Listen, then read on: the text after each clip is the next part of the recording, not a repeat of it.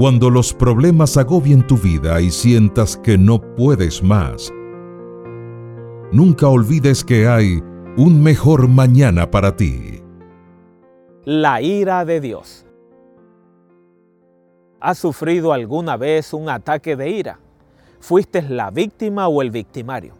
Algunos hasta lo consideran un asunto normal de supervivencia y algo universal, es decir, algo que todos experimentan. Pero la ira de Dios es más difícil de entender y de aceptar. ¿Cómo puede ser que un Dios bueno pueda tener ira?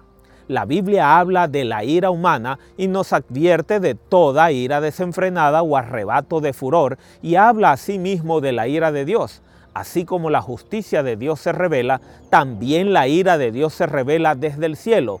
Y el destinatario de la ira de Dios es la impiedad e injusticia de los hombres. Romanos 1.18. No se trata de un sentimiento, una emoción o un enojo de parte de Dios, sino un acto de retribución y justicia divina. Es un hecho contra la impiedad y la injusticia. ¿Qué es lo que apacigua la ira de Dios? La muerte y el sacrificio de Cristo. Cuando aceptamos ese sacrificio en nuestro lugar, estamos huyendo de la ira de Dios. El gran día de la ira de Dios está cercano. Él no quiere la muerte del que muere, sino de que todos procedan al arrepentimiento. Y así habrá un mejor mañana para ti.